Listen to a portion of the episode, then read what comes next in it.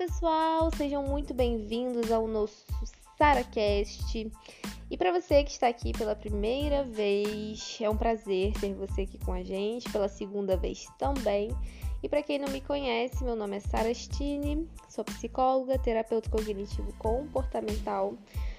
Em seu oitavo mês de gestação, um pouco cansada. Se você me vê suspirando, é porque a Elisa está bem em cima do meu diafragma. Então sejam muito bem-vindos. No nosso tema de hoje é tá perfeito ser imperfeito. E é um tema muito global, onde o mundo nos cobra ser perfeitos o tempo todo, corpos perfeitos, argumentos perfeitos, famílias perfeitas, sorrisos perfeitos, casamentos, empregos perfeitos, né? Então vamos falar um pouco sobre isso. Sejam muito bem-vindos ao SaraCast. Então, pessoal, é... por que esse tema, né? Eu... eu acho que meus colegas também de profissão eles irão concordar comigo que a gente é, sempre vê, né? Sempre tem esse tema em consultório de autocobrança, né? E a gente vê as pessoas colocando num lugar inalcançável. Tipo assim, ah, eu tenho que ser alguma coisa, mas poxa, né? O braço não alcança. Eu sempre dou o exemplo do compasso, né?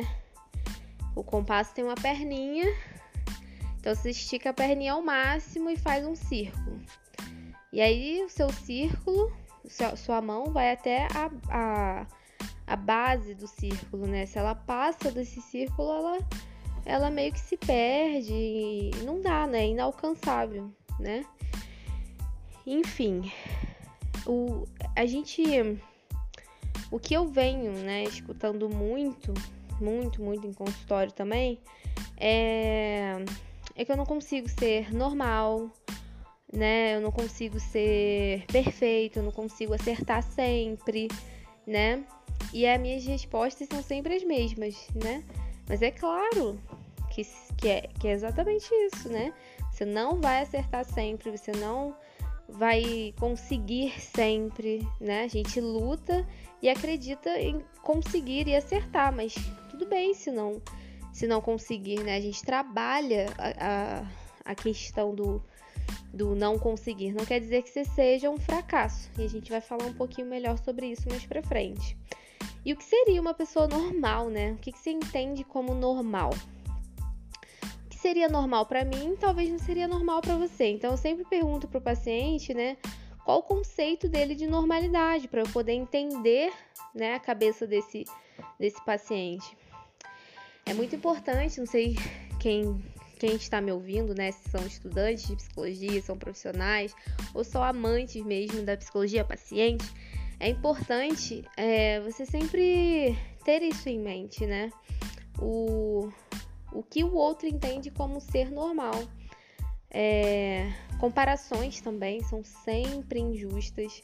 Hum, é, eu sempre falo com o Bruno, né? Pra é, quem acompanha sabe, né? Bruno, meu marido.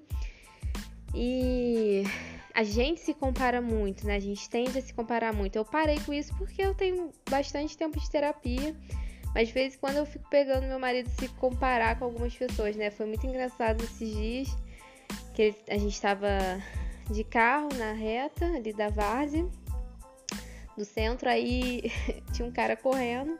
Aí ele falou assim: caramba, esse cara corre mais que eu. Eu falei assim: ué, gente, o que, que isso tem a ver, né? Isso não tem nada a ver. O cara, a gente não sabe da realidade do cara, a gente tem a nossa realidade. Você faz aquilo que você pode, você faz exercício todos os dias também, né, focando em outras áreas, e ele foca na corrida. Qual.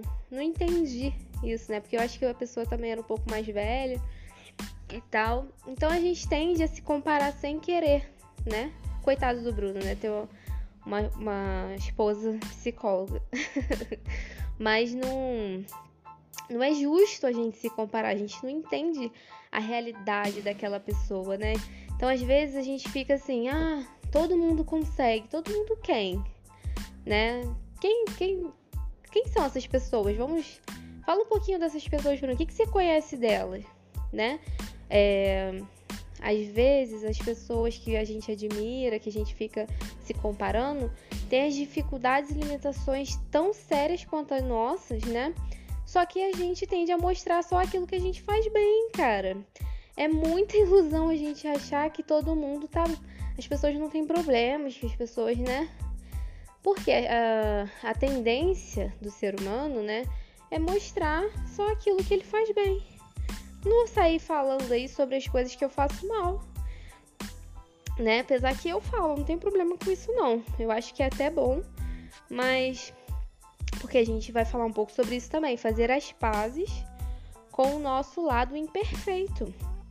A gente precisa, né, fazer as pazes com o nosso lado ruim. Esses dias também, eu até postei no meu Instagram é, a Cruella, a personagem, a, a Cruella e a Malévola, que é a Angelina Jolie. E a outra acho que é Emma, né? É Emma Stone? Enfim, não quero falar besteira, mas acho que é.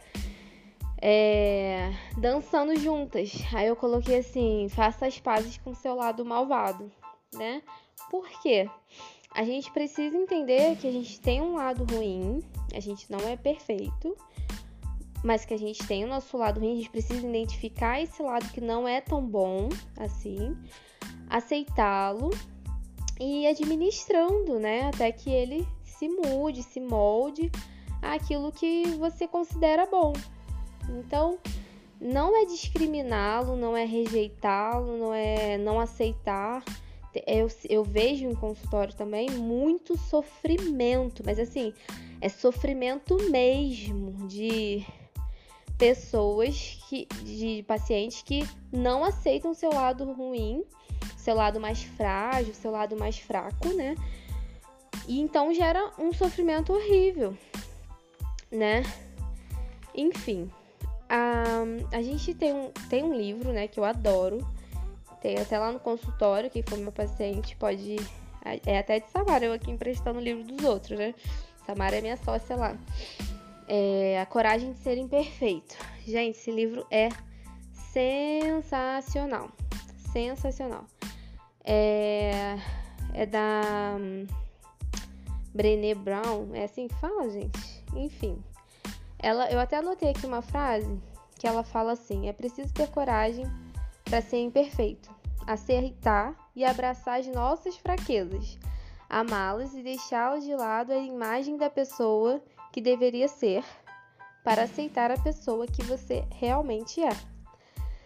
Gente, sério, que frase, né? A gente precisa primeiro ter coragem de se mostrar vulnerável. É o primeiro capítulo, se eu não me engano, e fala bastante sobre isso, sobre ter coragem de mostrar vulnerabilidade, porque não é mostrar fraqueza, ah, sou fraco, é, você é fraco, você é um fracasso.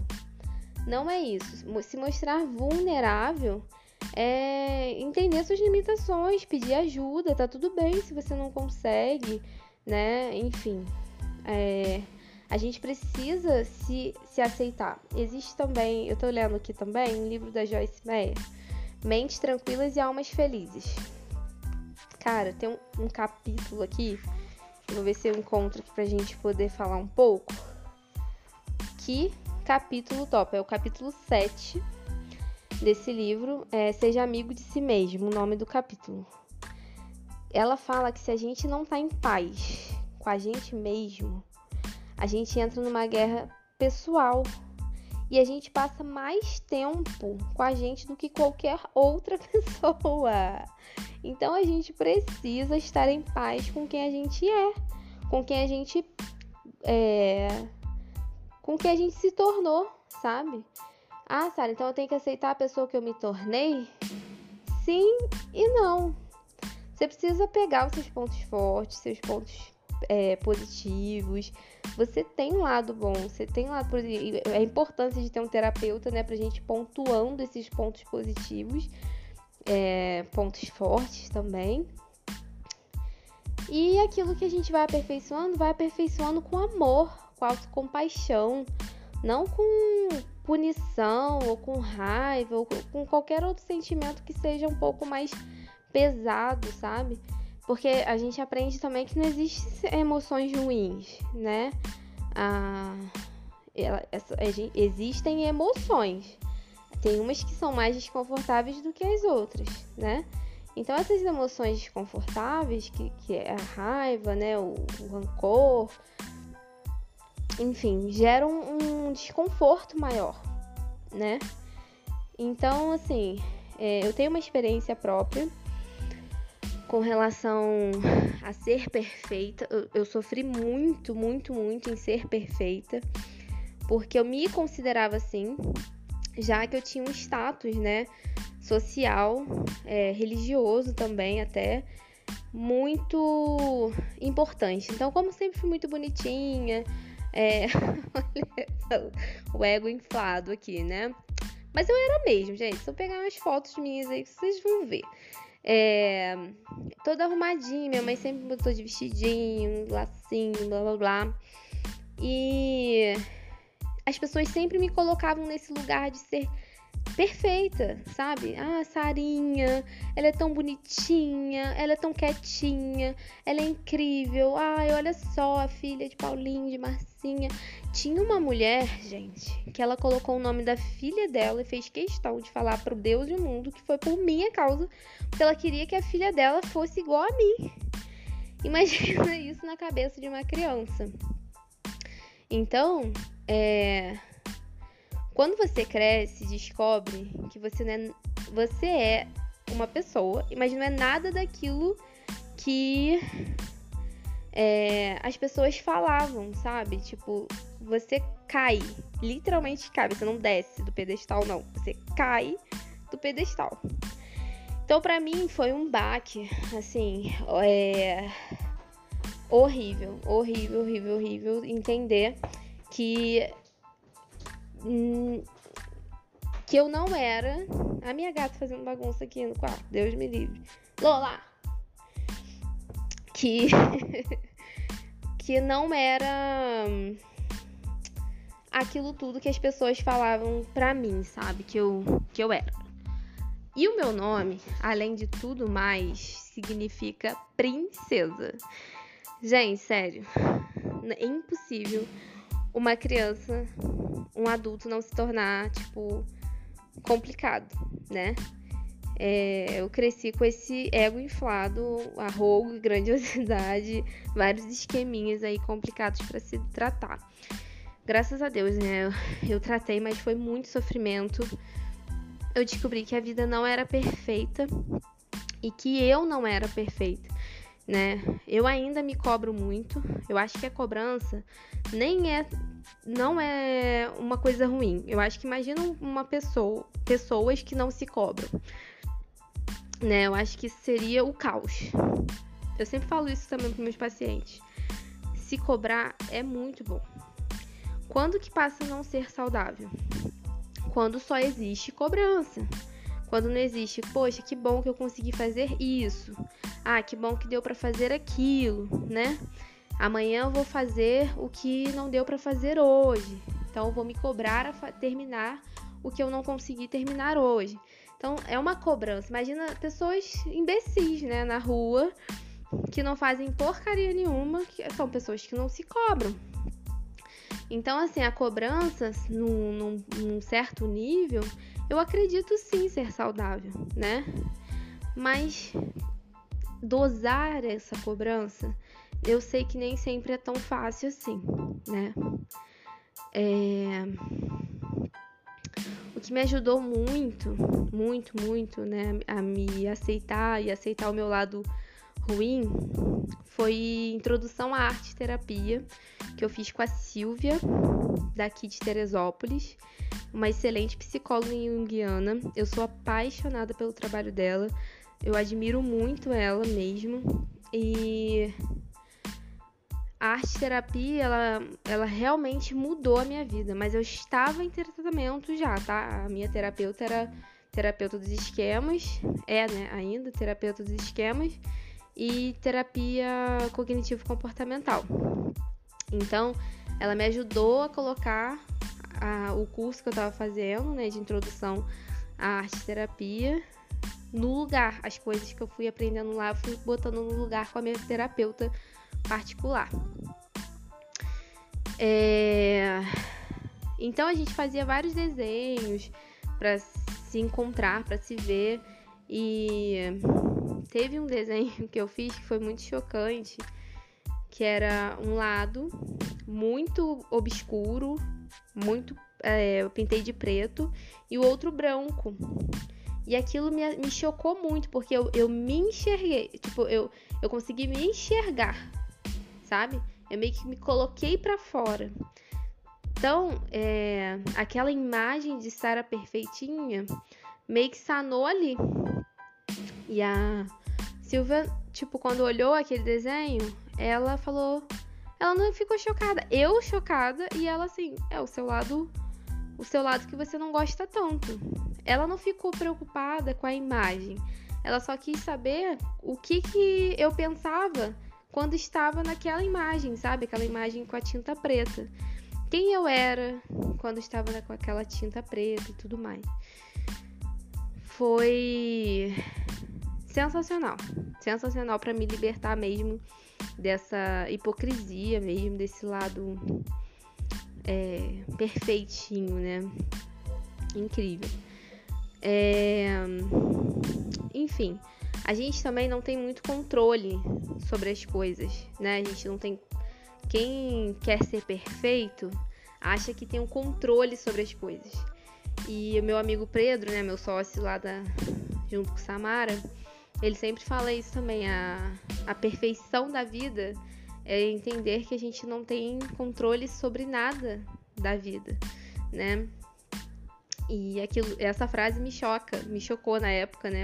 Porque como eu era muito perfeita, né? É, tinha controle, entre aspas, sobre tudo. E na verdade não, né? É, última, a último livro que eu li sobre isso foi o livro Suzy não quer saber do amor.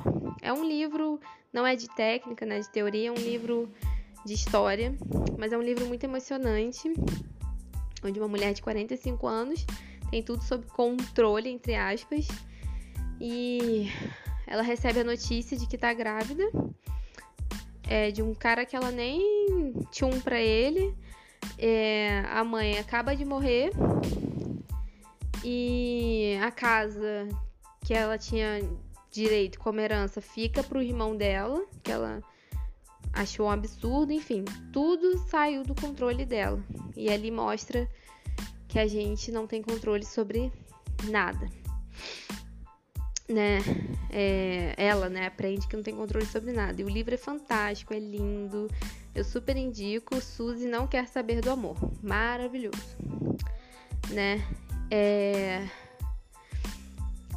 E quando a, quando a pessoa é, que se considera muito perfeita, né, entende que não é, ela se sente muito envergonhada né? Porque aí eu fui ver naquele livro também da da Brené, da, da Brené Brown, né, A Coragem de Ser Imperfeito, ela fala bastante sobre vergonha. E uma frase que eu gostei muito que ela falou foi que a vergonha, ela é muito poderosa. É uma é uma das mais poderosas emoções. Por quê? porque é o medo de não sermos bons o suficiente. Então, por que, que você tem vergonha, né? A maioria das vezes. É por você ter medo de você não ser bom o suficiente naquilo, né? E. E na verdade, tudo bem você não ser bom o suficiente em alguma coisa. Tá tudo tranquilo, tá tudo pleno, tá tudo é, maravilhoso. E como que a gente trabalha isso em terapia, né? A gente faz reestruturação de pensamento, é, como que reestrutura esse pensamento? A gente traz, né? Ah, eu não fui bom nisso, eu não sou bom em nada. E aí a gente trabalha. Você não é bom em nada mesmo? É, e aí todas as vezes que você fez algo e deu certo, e não sei o que, e tudo mais e tal. Então a gente vai reestruturando esses pensamentos, né? Quem faz terapia comigo sabe que é assim. na terapia cognitivo-comportamental. Para finalizar, eu só queria é, dar um exemplo, né? Essa minha paciente, ela me autorizou a falar sobre isso aqui no podcast. E de uma experiência que ela teve, ela sempre quis fazer rapel. E ela tem um perfil, né, ansioso, controlador. E ela sempre quis fazer rapel. Sei lá, deu na cabeça dela que ela queria fazer. E eu achei ótimo. E ela foi, fez a trilha até chegar lá no, no, no ponto, né, alto. Cortou o pé, entrou espinho no pé. Enfim, foi bem dramático a, o percurso para ela chegar até lá em cima. Quando ela chegou lá em cima, ela colocou os equipamentos e tudo mais. E quando ela ia descer, o... ela ficou com extremamente com medo quando olhou aquele, né, aquela queda e tudo mais. Ela falou: "Ah, eu quero subir, quero subir". Aí o cara do lado falando, né: "Não, você vai ficar. A gente chegou até aqui, vai dar tudo certo, vou te ajudar". A importância da gente ter pessoas com, com pensamentos de reestruturação do nosso lado, né? E aí ela aceitou e, enfim, ela confiou, né? Confiou que aquilo ia dar certo. Em algum momento ela se soltou. Aí depois ela mostrou várias fotos dela com os braços abertos, né? É, toda solta e, e feliz, sabe? De que, de que aquilo era o que ela queria fazer, né? E ela falou que se sentiu muito bem, né? Mesmo ela não tendo controle de nada, ali ela se sentia segura, né? E essa frase me, me marcou muito que ela disse, sabe? Então, mesmo a gente não sabendo do nosso futuro, mesmo a gente sendo é, imperfeito, mesmo a gente não tendo controle das coisas, é a gente se sentir seguro porque a gente está fazendo o que a gente gosta, a gente está sendo quem a gente é, a gente, em meio à perfeição, imperfeição, está sendo perfeitos, né? E ela com o pé, né, furado lá, com o pé rasgado, abrindo os braços e feliz porque ela estava fazendo o que ela queria fazer. E ela não deixou o medo, o medo das, do, do imperfeito, de ser imperfeito o dia, o medo de não dar certo, o medo de não conseguir atrapalhar aquele momento tão importante na vida dela, que foi ter feito o rapel que ela sempre quis, né?